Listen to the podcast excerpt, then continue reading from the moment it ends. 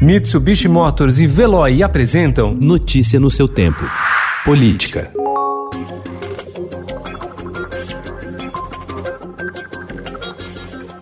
As Assembleias Legislativas do Rio de Janeiro e de Santa Catarina aprovaram ontem o prosseguimento dos processos de impeachment dos governadores Wilson Witzel, do PSC, e Carlos Moisés, do PSL. No Rio, uma comissão especial de 24 deputados federais concordou por unanimidade com o relatório que pede a retirada de Witzel do cargo. Já os deputados catarinenses votaram em plenário a favor da admissibilidade do procedimento contra Moisés e sua vice, Daniela Rainer. Eles serão afastados afastados por 180 dias. O presidente Jair Bolsonaro atuou diretamente para atrair mais um partido para a chapa do deputado federal Celso Russumano, do Republicanos, candidato à Prefeitura de São Paulo, que pode servir como oposição ao governador João Dória, do PSDB, um dos seus possíveis adversários em 2022. Dirigentes do PTB disseram ter recebido telefonemas de Bolsonaro anteontem para que o partido participasse da chapa com a indicação do vice, Marco da Costa. O martelo foi batido 30 minutos antes da convenção, anteontem à tarde, segundo o presidente do PTB em São Paulo, o deputado estadual Campos Machado.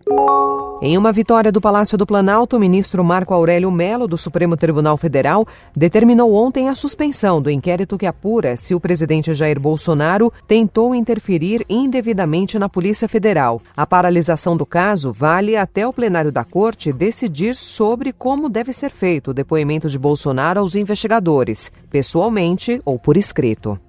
Quase cinco meses depois de romper com o presidente Jair Bolsonaro e anunciar sua saída do cargo de ministro da Justiça e Segurança Pública, o ex-juiz federal Sérgio Moro obteve na terça passada o registro na Ordem dos Advogados do Brasil. Moro recebeu o número de sua carteirinha profissional vinculada à seccional do Paraná da entidade, mas ainda não está autorizado a exercer a profissão. O Tribunal de Contas da União investiga se multas aplicadas a empreiteiras pelo Conselho Administrativo de Defesa Econômica, o CAD, foram mais baixas do que determina a legislação. Foi aberto o processo para apurar irregularidades, especialmente em acordos firmados com empresas investigadas na Lava Jato, como Odebrecht, OAS, Carioca Engenharia e Andrade Gutierrez.